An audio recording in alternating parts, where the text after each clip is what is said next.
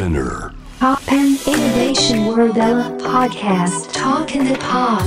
川田十夢がナビゲートしております。 Toppan Innovation World Era ここからは声のブログ。 Talk in the Pod です。イノフェス2022スペシャルでお届けしている今回お話しするのは一人イノフェス総括ということでね。今年でね7回目のイノフェスでございますけども。いやー本当今終わったばっかなんでね感慨深いですけどもあの7回目ということもありまして僕はそもそも J 部でねラジオをする時は通りすがりの天才って名乗ってるんですけど本当にあのイノフェス通りすがりだったんですよ僕は。あのあの声かけられてあの普通にスピーカーの一人として参加したのが最初のイノフェスでね。土屋さんかな日テレのね。楽しくトークしたのを覚えてますけど、えー、去年ぐらいから総合司会をやるようになりまして、やらせてもらうようにね、なりまして、一緒にやってるのは乃木坂46の早川聖羅さんだったんですけどね、二人で、まあ普通に番組のレギュラーもやってるっていうのもあって、もう息も合ってきましてね、なんかどっちかが、ふざけたらというかね、あのーふざけてるわけじゃないんですけどね、あの、世にはね、あの台本みたいのがありまして、一応段取りはね、あるわけですよ、世の中。あらゆること。アジェンダっていうんですかね。会議に行けばアジェンダありますしね、企画書にはね。なんか何かしら決まってることがあるんですけど、なんかその決まったことだけじゃなくてね、なんかやっぱりその時に感じていることや、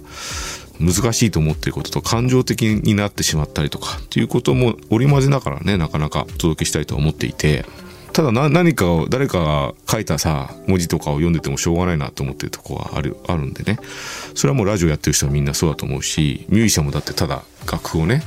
譜面のままやってもしょうがないですからね。何かしらその時々で感じて感動したり悔しく思ったりっていうことをですねお伝えするようにしているわけでございますけども今回のフェスはですねあの、まあ、AR3 兄弟として僕は活動していましてステージをね2つ開発させてもらいました。一つはバーチャルドリカムとの AR ステージというものですね。ドリカムのですね、 Dreams Come True の中村正人さんを番組のゲストにお迎えした時に、僕があの、 Singer Song Tag Cloud っていうのをですね、歌詞の世界を optimize と呼ばれる分野ですけどね、最適化して、ドリカムがこのキャリアの中で何を一番数多く歌ってきたのかっていうのをですね、プログラミングで弾き出して、それをですね、ランキングにしたりとか分析したりとかして、中村さんに話したんですよ。あの、せっかくね、ゲストにお迎えするタイミングだったんですけど。で、なんか話したらなんか、話してるうちにやっぱりドリカムがやってきたことというか、なんでしょうね。ドリカムってすごいポジティブなね、印象が皆さんあると思うんですけど、実はあの、すべてのキャリア、すべての時代の曲をですね、総合的にしてみると、決してあのポジティブ、例えば Dreams Come True って、 dream っていうかね、ユニット名にありますけども、夢とかね、明るい言葉ってそんなに使ってないんですよね、ドリカムって。どちらかというと、なんで内面の話が多いし、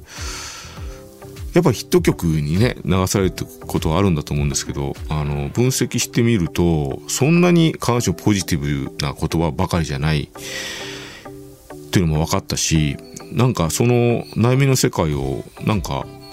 お伝えしたらですね、よく言ってくれたみたいになりまして、何回かですね、分析結果をドリカムの解放誌で話してって言われて、何回か僕取材受けて話したりとか、あと、ドリカムの中のあ今度ね来年ワンダーランドなんですってドリカムがね。あの4年に1回やってる史上最大の移動遊園地っていうね4年に1回ややってるんですけどそれのじゃあどういうワンダーランドがいいですかねっていう結構込み入った話までなんか振られるようにななってきてあこういうワンダーランドいいんじゃないですかっていうことも解放誌で答えましてワンダーランドのアイデアなんかくださいっていう風に言ってもらったんでいろんなアイデア出しててってるうちにですね、あの、信用してもらったのか、イノフェスもね、ぜひっていうお話をしたら快く受けてくれて、で、せっかくなので、僕、江原さん兄弟っていう開発ユニットやってるんで、じゃあせっかくなので、ドリカムってあの、こっちのドリカムとあっちのドリカムっていうのがいらっしゃいまして、あっちのドリカムだったら、なんか僕ら開発したもので、まあ、バーチャルの世界にいるドリカムなんですけど、その方々をステージ上に僕らがやってきた AR っていう技術でステージに降臨させられるんじゃないか存在できるんじゃないかっていうことでやってみたのがね今年の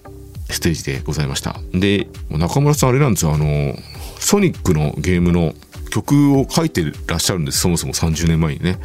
だそのソニックとかいろんなね、あのゆかりのある、ドリガムってあの、G っていう曲であの、ガンダムの主題歌も歌ってますからね。だからそういう、なんでしょうね。普段は共演できない人もステージに上げられちゃうのが拡張現実のいいとこなんで、そういうのも全部ですね、上げるという夢のようなステージをちょっと思いついたんで、それをやってみたのが、今年のね、イノフェスのステージでございました。そしてあの、山っていうね、山さんって僕は呼んでますけど、普段はね、あの仮面をつけて歌っている人で、僕が山さんを発見したのは、なんかあれですかね、サブスクとか YouTube とか相性いいんですかね？なんか僕の普通にレコメンドに上がってきたんですよね。で、なんかめちゃめちゃいいなと思って、僕が最初に聞いたのはなんか、クジラさんっていう人が書いた、ボカロ P なんです、あの、クジラさんっていうのは。で、クジラさんが AI 向けに書いた曲を人間がカバーしてて、それがヤマさんだったんですよね。人が歌いそうな楽曲をボーカロイドがやってっていうのは結構聞いたことあったんですけど、ボーカロイドが歌いそうな結構難しい曲を人間がやってて、あ、こんな表現力の人が出たんだと思って、山さん注目してたんですけど、で、念願かなってね、ステージもできるということで、えヤマとのコラボステージもね、開発して行いました。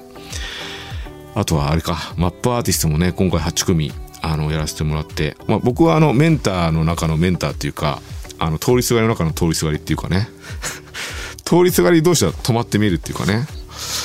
マップアーティスト。こういうののやっぱり醍醐味って、マップアーティストっていうのはちょっと説明すると、あの、ジェーブさんがですね、新しく NFT の形式で、あの、作品を出す場所を提供する。そして NFT の形で自分も曲を出してみたい。そしていろんなメンターにですね、意見を聞いて、曲というかキャリアを上げたいっていう人たちがですね、たくさん応募してくれたんです。これを、まず応募から始まってるんですけどね、半年前に。で、たくさんの中から、本当は多分絞るべきだったんでしょうけど、全然絞れなくて、あ、この人いいね。もうメンター同士も意見が割れちゃったりして、あ、この人もいいあの人もいいって言ってたら8組残っちゃったんですけど、8組とも本当に素晴らしい。音も素晴らしかったし、そしてその音は NFT の形で残ったし、そしてライブもね、この度イノフェスで行いまして、これは一つの結実を見ましたね。あの、アーティストの成長を見れたし、で、まだ今のところはそういう形式にはなってないですけど、あの、アーティストの成長ごとね、なんか NFT になったら、来年なんかそうしたい気がしますけどね。でも、今回確かなのはアーティストの原石となった楽曲ですね。最初に応募してくれたものから磨き上げた形、メンターたちと磨き上げた形の楽曲が NFT になってますのでね、それはぜひご購入いただきたいですけども、だからなんかそういうアーティストを応援する形式もね、やっぱり変わってきてるなということで、マップアーティストのね、企画やらせてもらったんですけどね、これはぜひ続けてほしいですね。あの、来年以降もできたらいいなと僕も思います。だいろんなチャレンジのあったイノフェス2022でしたけども、まあ来年に向けてはね、まあ Web3 というものが、来年はもうちょっと明確になってるでしょうし、私事になってしまいますが、やっぱり AR3 兄弟がね、偉業を成し遂げたんでね。だって、そこにいない人も呼べるってことは、どういうことなのかというね、ことが、今まで僕は何人かね、ミュージシャン仲間のね、なんか、しかもなんか、ビッグアーティストもね、何人か知り合いいるんで話すと、本当に予定が合わないと、ビッグアーティストは来れないわけですよ。でもその言い訳をもう聞かなくなるっていうかね。いや、あの AR で出せますけどっていう話でもしかしたら今までブッキングできなかったアーティストもブッキングできるかもしんないし、あとこういった技術でね、また NFT の形ですとかね、また次の段階あるでしょうから、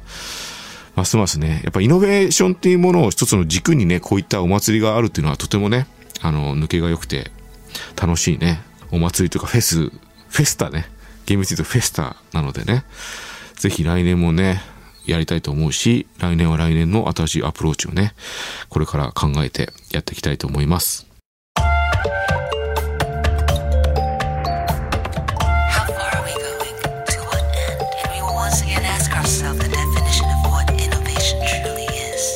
You're listening to J-Wave Innovation World Era podcast.